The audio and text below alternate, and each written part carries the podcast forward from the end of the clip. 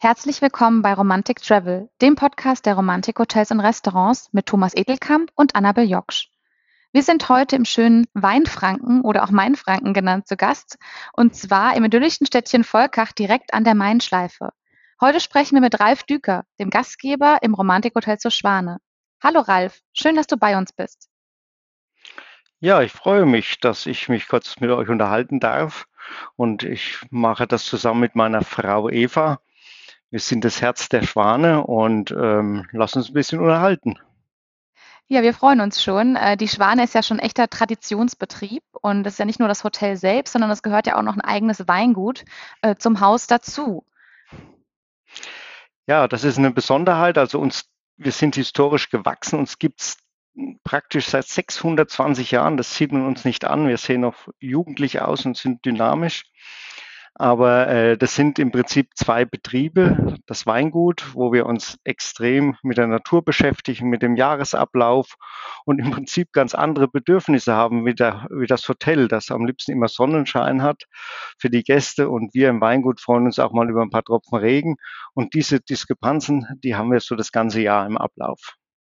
Ralf, du hast es schon gesagt, äh, ihr seid Winzer, ihr seid Gastgeber, ihr seid Hoteliers. Neben dem Romantikhotel zur Schwane gehört euch auch noch das Hotel Turmdieb in Volkach. Aber dein Herz, dein Herz schlägt äh, für den Wein, das weiß ich.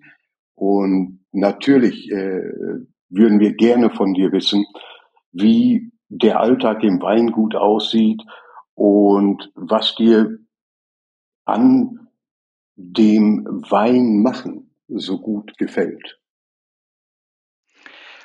Ich mache das jetzt schon ein paar Jahre und beeindruckend ist immer wieder, dass man jedes Jahr von neuem feststellt, dass man nie auslernt. Man wird äh, demütig und ähm, diese Herausforderung gibt einem auch immer wieder neue Energie. Ähm, der, die Frage nach, was macht einem am meisten Spaß, lässt sich am besten damit beantworten, dass das ein ganzjähriger Prozess ist, wo man mit dem Wetter lebt, mit der Natur lebt und ähm, immer wieder reagieren muss. Also das ist das, was mir am meisten immer wieder Energie gibt. Ich gebe mal ein Beispiel. Also äh, wir, wir fangen an im Weinjahr, das ist ja immer ein Jahresblick. Ne? Die, die Reben sind im Winterschlaf, werden geschnitten.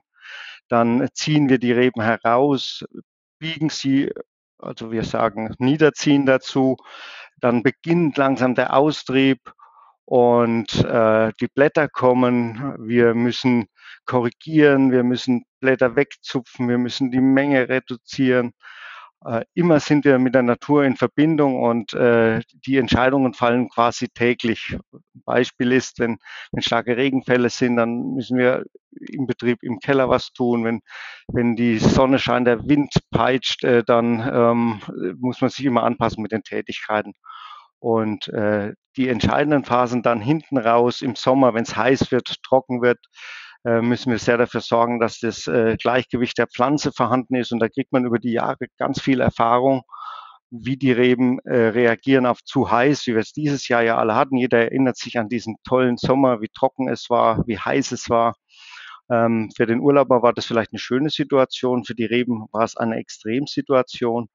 Und da gehen wir eben drauf ein und entfernen dann Blätter, fahren Wasser oder ähm, ja, das sind die Tätigkeiten, die da anfallen.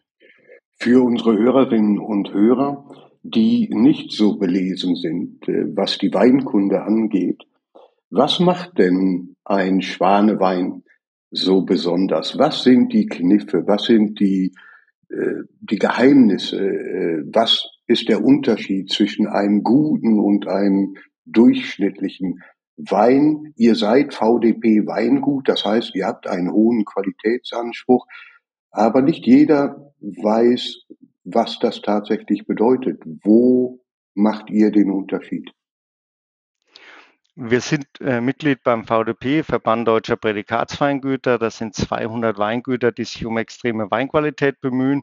Aber das ist dem Verbraucher erstmal zweitrangig. Ähm, für uns ist wichtig, wir haben eine Philosophie, die haben wir zusammen mit unserem Team entwickelt im Weingut. Wir haben einen tollen Weingutsleiter, der lange im Betrieb ist. Wir haben meine Frau, die Sensoriker ist und meine Persönlichkeit.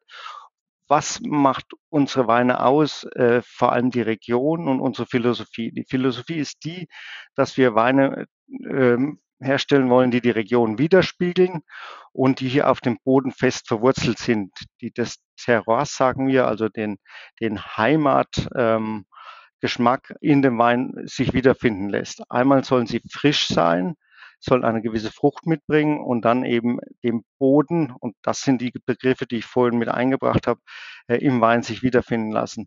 Und das Ganze, und dabei denken wir immer ans Essen, weil wir ein Restaurant oder mehrere Restaurants mitbetreiben, soll natürlich toll äh, als Essensbegleiter einsetzbar sein. Du persönlich hast mit Sicherheit einen Favoriten, oder? Ja, ich habe mehrere Favoriten. Die Frage, die kenne ich natürlich. Und ähm, es ist so, äh, Wein hat was mit Stimmung zu tun und ich bin ein absoluter äh, Silvaner-Fan. Silvaner ist die Rebsorte, die bei uns zu Hause ist, die das am besten widerspiegelt, was ich vorhin angesprochen habe, die sich super als Essensbegleiter einsetzen lässt.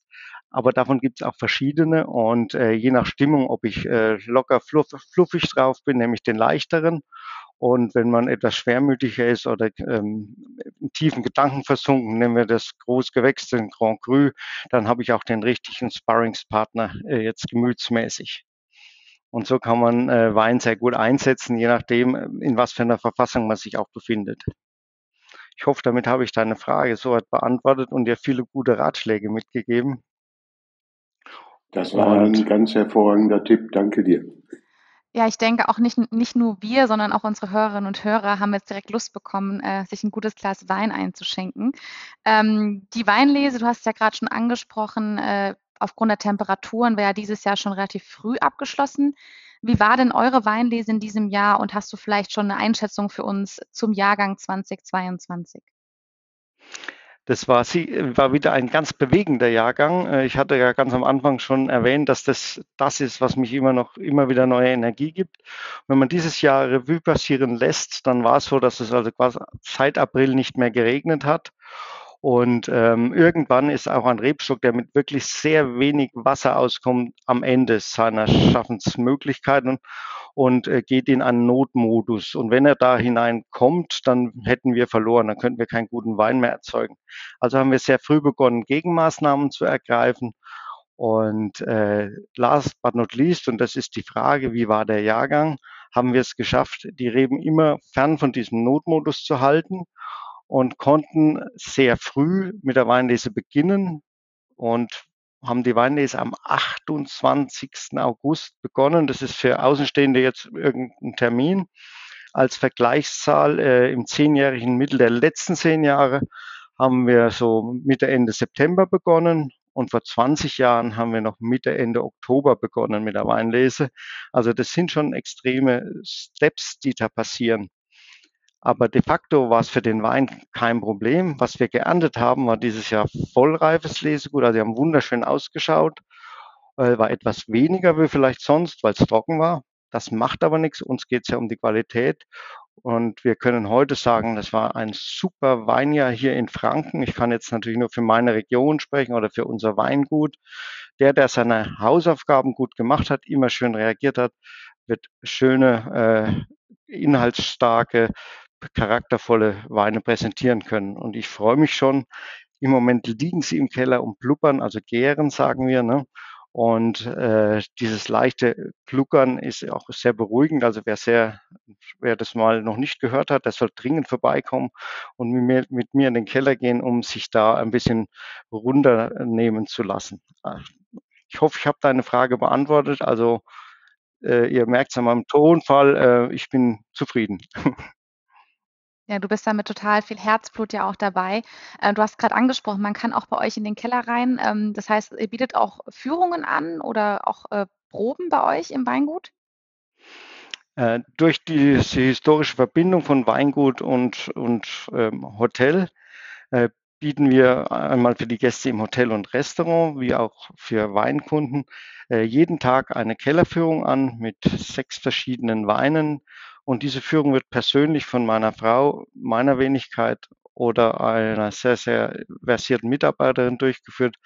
Und in dieser eine Stunde, eineinhalb Stunden. Wir sind da sehr flexibel, wie die Leute, äh, wie die Gäste interessiert sind und gehen auf die Fragen ein, kann man rundum sich der Sache nähern und auch auf dem auf dem Niveau, wie man es haben möchte. Der eine ist Weinphilosoph, der nächste ist mehr der Weingenießer und da gehen wir sehr wohl drauf ein, weil wir haben alle keine keine Lust in unserer Freizeit äh, uns einen Vortrag äh, über Weinmachen anzuhören, sondern äh, man kommt ja in ein Weingut in der Regel oder in ein Restaurant, um den Abend, das Wochenende, die Woche zu genießen und da betten wir das gut ein. Ne? In gutes Storytelling sagt man heute, glaube ich, auf Neufränkisch und äh, ein bisschen Fakten gemischt. Lass uns da gleich weitermachen. Storytelling ist das Stichwort. Lass uns drauf schauen, was Wein und äh, auch das Romantikhotel zur Schwane äh, für den Tourismus bedeuten. Äh, eure Region ist äh, ein ganz beliebtes Ausflugsziel, aber auch Urlaubsregion.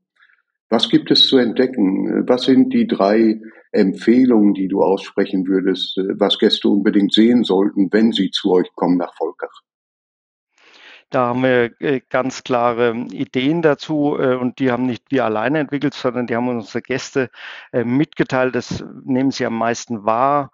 Und ähm, zum einen ist natürlich die Kulinarik, äh, über die wir sicherlich nochmal getrennt äh, zu sprechen kommen, ein, ein Antriebspunkt. Das Zweite ist, äh, wir sind äh, anders wie viele anderen Weinbauregionen nicht an einer Schnellstraße, an einer Bahnlinie oder sowas, sondern es fließt bei uns der Main, der meandert schön durch die Mainschleife, also der Fluss schlängelt sich ja auch und es gibt ideale Voraussetzungen, in Ruhe in der Natur sich fortzubewegen. Ob man das dann mit einem Elektrofahrrad tut oder ob man gerne wandert oder ob man ähm, mit dem Muskelkraft mit dem Fahrrad sich fortbewegt oder mit dem Kanu oder mit dem Stand-up-Paddling auf dem Main oder sogar in dem Main schwimmt, das bleibt einem selber überlassen. Aber das sind in der Regel die Hauptbetätigungsfälle. Deswegen komme ich an eine Weinregion. Ähm, was sich immer noch gehalten hat, ist, dass wir in jeder Ortschaft auch noch eine Wirtschaft haben, wo man einkehren kann. Also man ist nicht auf sich alleine gestellt und geht den ganzen Tag durch die Natur, sondern es ist immer eingebunden in die Kulturlandschaft. Und das sind so die, die drei Hauptpunkte. Bei nicht so schönem Wetter haben wir die Metropolen Würzburg, Bamberg, Rodenburg in wirklich ganz naher Umgebung, so dass man sich da auch mal Abwechslung verschaffen kann. Hast du ganz persönlich einen Lieblingsplatz, an dem du dich zurückziehst, um Ruhe zu finden oder einfach nur, um zu genießen? Den verrate ich jetzt nicht, weil dann kommt ja jemand, ne? Dann ist es genau. kein, dann ist es kein ruhiger Ort mehr. Aber ja, ich habe einige Magic Points, äh, wie ich die ganz gerne nenne. Das ist auch so neufränglisch.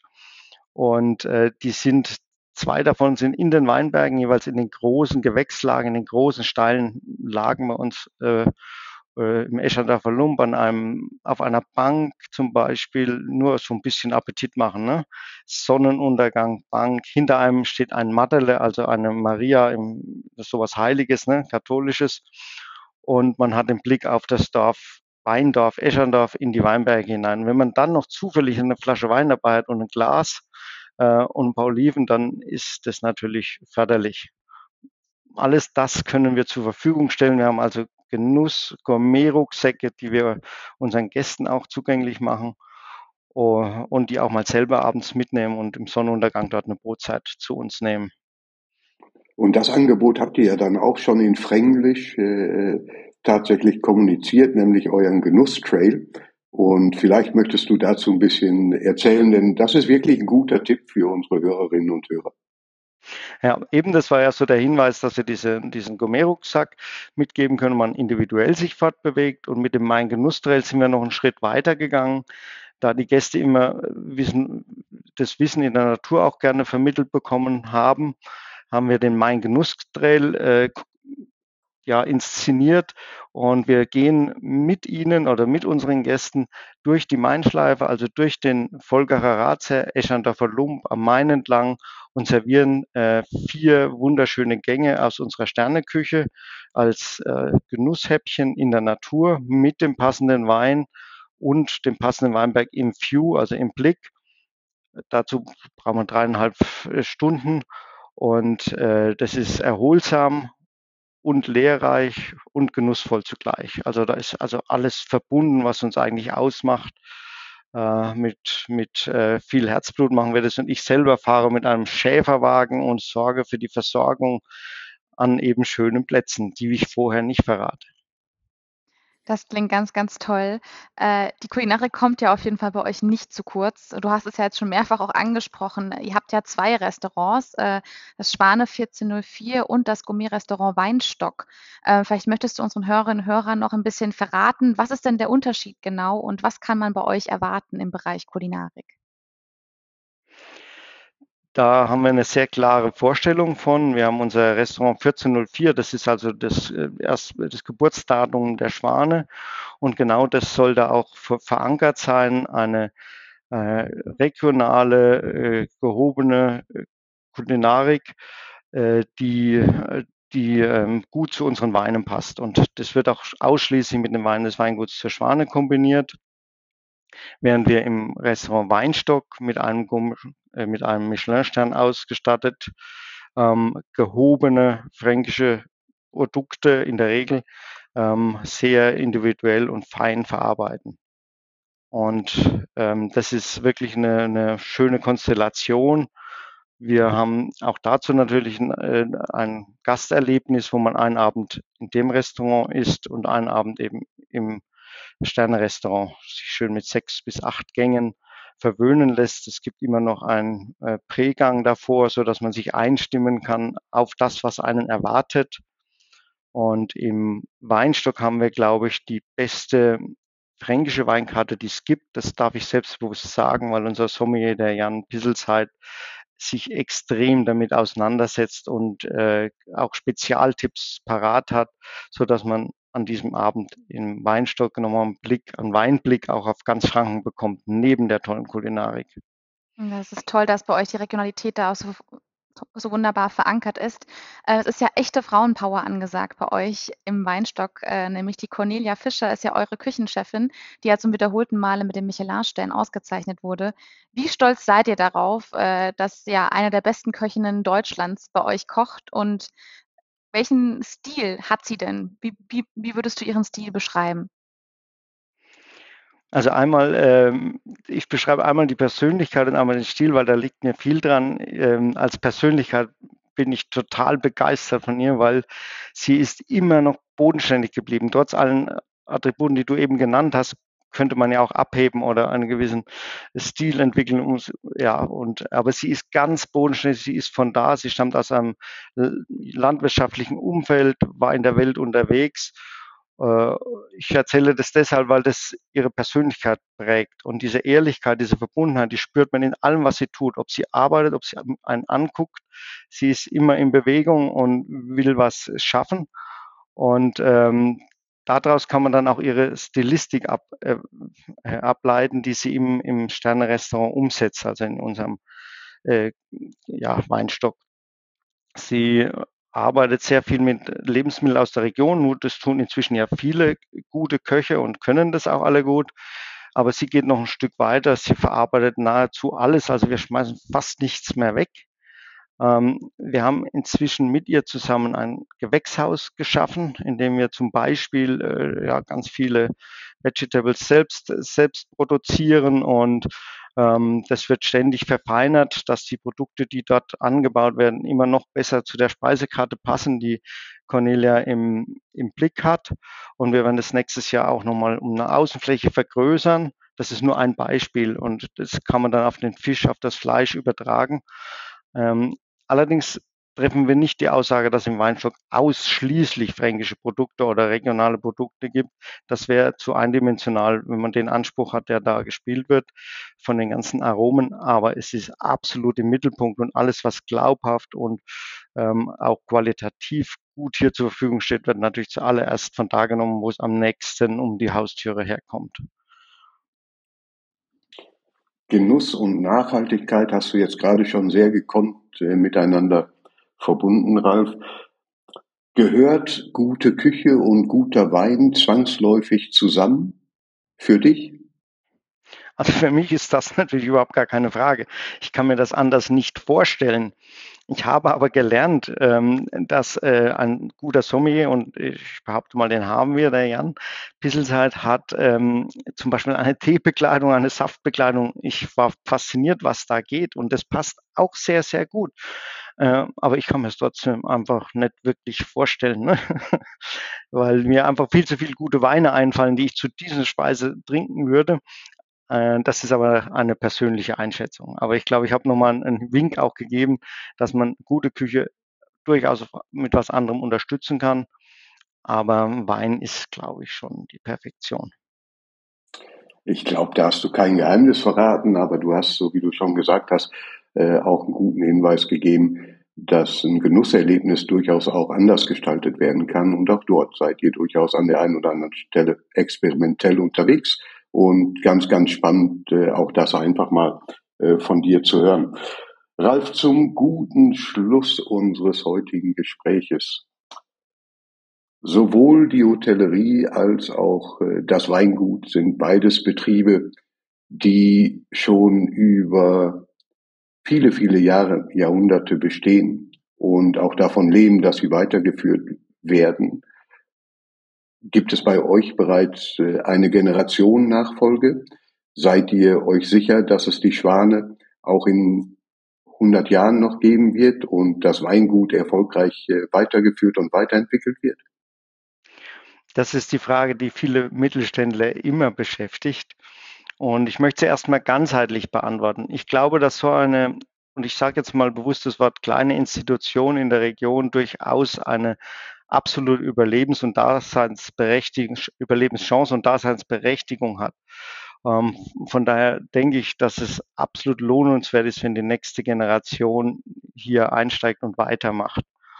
Äh, wir haben heute ein Gasterlebnis ähm, kreiert, das wir gerade gut beschrieben haben, ganzheitlich. Also es ist rund, man kann essen, trinken, Sport machen, alles ist da.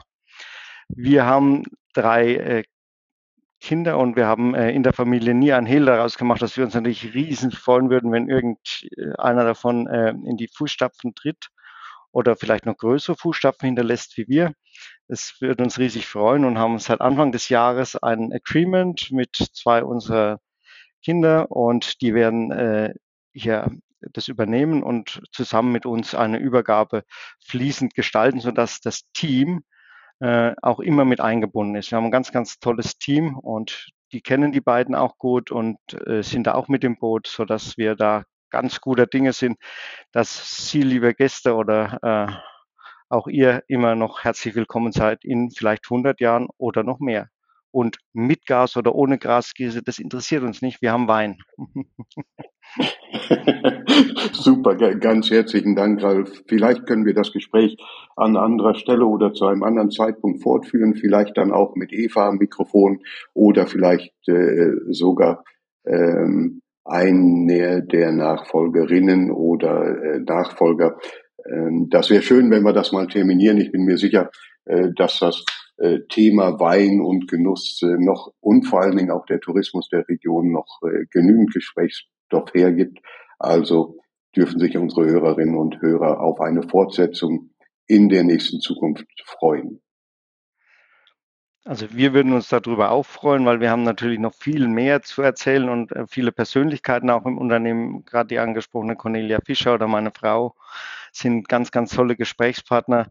Und ähm, wir sind auch äh, überzeugt davon, dass sich der Tourismus in der Region weiterentwickelt. Wir haben das jetzt gespürt die letzten drei Jahre. Die insbesondere deutschen Gäste haben, haben gemerkt, wie schön es in der eigenen Region oder gar nicht so weit weg von der Haustüre sein kann äh, und diese Vielfalt äh, zu genießen.